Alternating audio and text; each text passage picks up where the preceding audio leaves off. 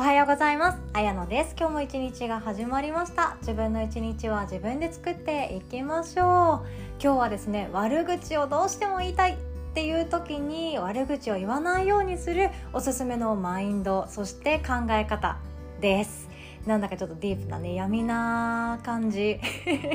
の話になりそうなんですけれどもまあ楽しいお話なのでぜひ聞いていただけたらなと思ってます。でそしてその前にお知らせだけさせてください。今月10月23日の昼1時半からは今ここさんによる心の癖を知るというワークショップになっております。対人関係で悩んでる方に特におすすめです。自分がもっとよりよく自分を生きやすくなるような考え方。そして自分を客観視するやり方を教えてもらえます。使うのはですね Zoom のアプリを使ってオンラインで開催いたしますのでご都合の合う方ご興味のある方はぜひお待ちしております。そしてリアルタイムでご覧になられないタイミングが悪いんだよねっていう方は録画 VTR もシェアすることができますのでホームページからチェックしていただけますと嬉しいです。で今日はですねこの悪口を言いたくなった時に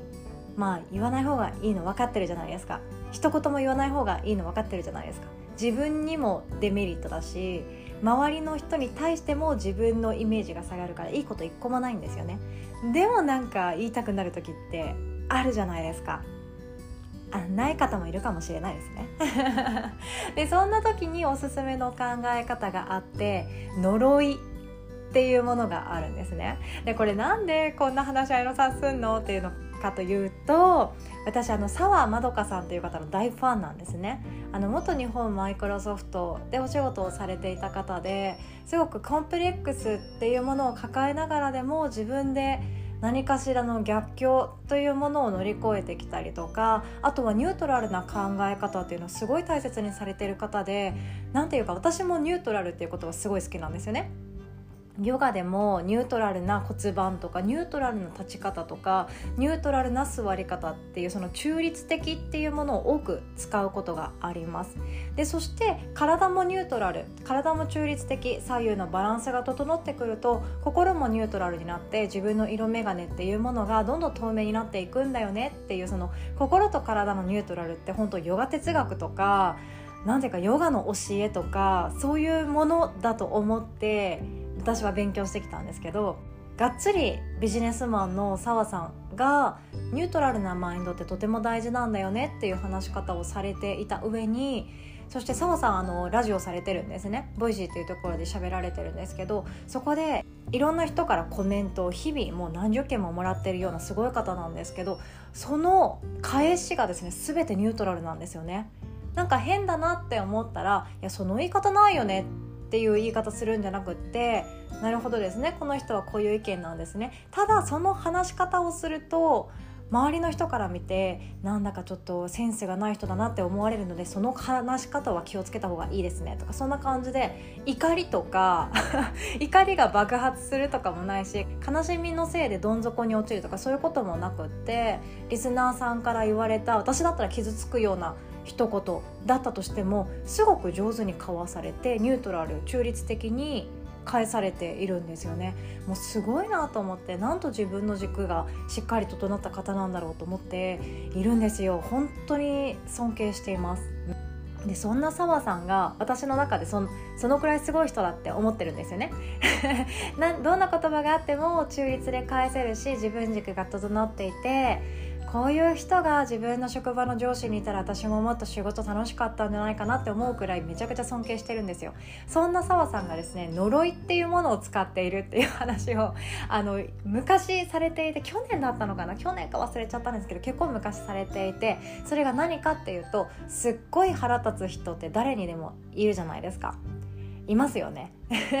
なんでこの人こんな言い方すんのとか特別言い合える関係だからこそ喧嘩しちゃったとかもう相手の価値観が本当理解できないから職場の仲間だけれども本当に大嫌いな人がいるとか性格が合わないとかいろんな人がいるからこそ生まれてくるそのダークな感情ってありますよね。その感情が生まれてきたら自分の中でその言葉にして相手に攻撃するとか戦うとか真っ向から勝負するっていうことは一切してはいけないっていうような話し方を前されていたと思うんですよね。で攻撃したところで自分がその客観的に見て惨めになっていくし自分そんな自分見たくないよねって悪口を言ったり喧嘩をしたり討論になる口論になるっていうことは自分が望んでいないからそこは避けたい。でもこの中に湧き出るダークな感情をどうにかしたいっていう時に相手を呪うんですって。呪いですよ呪い。でもそれってあの私も初めて聞いた時に「え呪ってんの?」って思って。すごい衝撃的だったんですね。衝撃的だったんですけどこのやり方めちゃくちゃおすすめですよ。例えばなんですけどその何でしょうわら人形も買ってきてもしくは作って壁に押し当ててなんか釘で刺すとかそんな呪いじゃないんですよ。そんな呪いじゃ全然なくって例えばその自分が腹立つなって思った人が昼ご飯コンビニに行ってスパゲッティとか、ま、ちゃんぽん麺とかありますよね。1日の2分の1の野菜が取れるちゃんぽん麺とかあったりしますよね。そういう麺類をもし買ったとしたらたまたま偶然店員さんが割り箸つけるのを忘れてその人が食べられなくなるような呪いとか。これ可愛くないですか？で他にも例えばその人が外勤に外に出かけようとした瞬間土砂降りの雨が降り始める呪いとかそんな感じでちょっと可愛い呪いなんですよね。そのもうほんと残酷極まりないあの大昔の日本にありふれてそうな呪いとかじゃ全然なくってちょっとしたなんかアンラッキーって日々潜んでるじゃないですか。私も日々本当潜んでいてあなんて自分残念なんだっていうことあるんですよね。そういう本人が悲しむような本人がちょっとあやっちまったなっていうようなことが起こればいいなっていう呪いをですね勝手にかけるっていうことでその悪口を言わなくて済む攻撃しなくて済むっていう対策をとってるそうなんですね。これ何がいいかって自己完結できるんですよ。自分の中で勝手に腹を立ててしまうことってあると思うんですけどその勝手に腹を立てて大抵の人がやってしまうのがイライラするとかあとは友達に悪口を言うとか仲間を作ってその人を敵に回すようにするとかそういうことね女子あるあるであると思うんですけどそういうことをしなくて済むんですね。なので自分がイラッとした。自分がイラッとしたけど誰かに悪口言わなくってもよくってそして敵にしなくってもよくってその相手と真っ向から勝負しなくってもよくってその嫌いだって思ってる人に言葉の攻撃をしなくても済むんですよね。戦わなくって済むんですよね。なのでパッと見人間関係何も変わっていない。自分がただイラッとしただけで何も変わっていない。でも自分の心の中でその相手のことをもう可愛い呪いをかけるだけでそこで満足できてすっきりするのであればその場をしのぐことができたりするんですよね。でアンガーマネジメントの中でもその場をしのぐという言い方はしてないんですけど例えば最低6秒から10秒ぐらい無になりましょうとかリラックスして目を閉じて呼吸しましょうとか外の景色に目を向けて木とか眺めてみましょうねとかグラウディングしましょうとかってあったりすると思うんですけどそれと似てるなって思うんですよね。ほんの数秒でもいいから自分の怒りの向ける方向が変わったりするっていうのはアンガーマネジメントの一つなんですよね。大切なことなんですね。めちゃくちゃ可愛い呪いでいいんですよ。もうほんとこの人嫌いなんだよねっていう人がまあ間違ってリップクリームだと思ったらスティックのりだったとかまあこれちょっと最悪かもしれないですね。だいぶ最悪かと思うんですけどそんな可愛らしい呪いでいいわけなんですよね。それで自分がスッキリするのであればそんな考え妄想しちゃってもいいんじゃないかな。この話聞いていいなって思った人もいればいやちょっとそんなことも本当考えちゃダメなんだな。相手に対して悪い感情を抱くなんてとんでもないんじゃないとか。あとはやっぱり苦手だって思ったりとか嫌だって思ったことって口にした方がいいし言葉にした方がいいよねって思う。いろんな考えがあると思うんですよね。まあ、そんな中でも言葉に出せなかったりとか真っ向から相手と向き合うのが苦手だなっていう方におすすめの考え方かなとも思います。ではなんでこれをわざわざシェアするかっていうと私はですねこの澤さんの呪いの考え方にすっごい救われたんですね。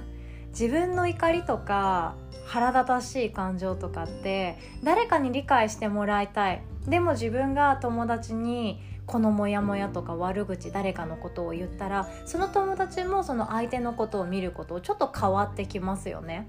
でそして一緒に悪口を言ってほしいわけじゃないけど向こうからしたら仲間になってほしいのかなと思って「あやのちゃんそっか辛かったね」って言わざるを得ない環境を作り出してしまうことだってあるんですよね。これってなんか後味悪いじゃないですか。なので私もどうやったら自己完結できるんだろうと思っていてやっぱヨガの先生的には瞑想でどうにかしたかったんですよね いやもうほんとそうですよヨガの先生だったらいやもう悪い感情を持ったら瞑想してもうリラックスして呼吸していたらもうどうでもよくなるからみたいなアドバイスが一番 いいはずなんですけど私はまだまだもうダメダメな人なのでこの澤さんの呪いの考え方にとっても救われました。なので今日は同じようなことで悩んでいる人の心がちょっとでも軽くなったらなと思って本当にあの何ていうかビジネス界のあの大御所すごい方でもこういう考え方で乗り切っているので私庶民でも一般人でもこうやって乗り切っていいんじゃないかななんても思っております。ということで今日はこんなお話でした。最後までお聴きくださりいつも本当にありがとうございます。お互い素敵な一日を作っていきましょう。おしまい。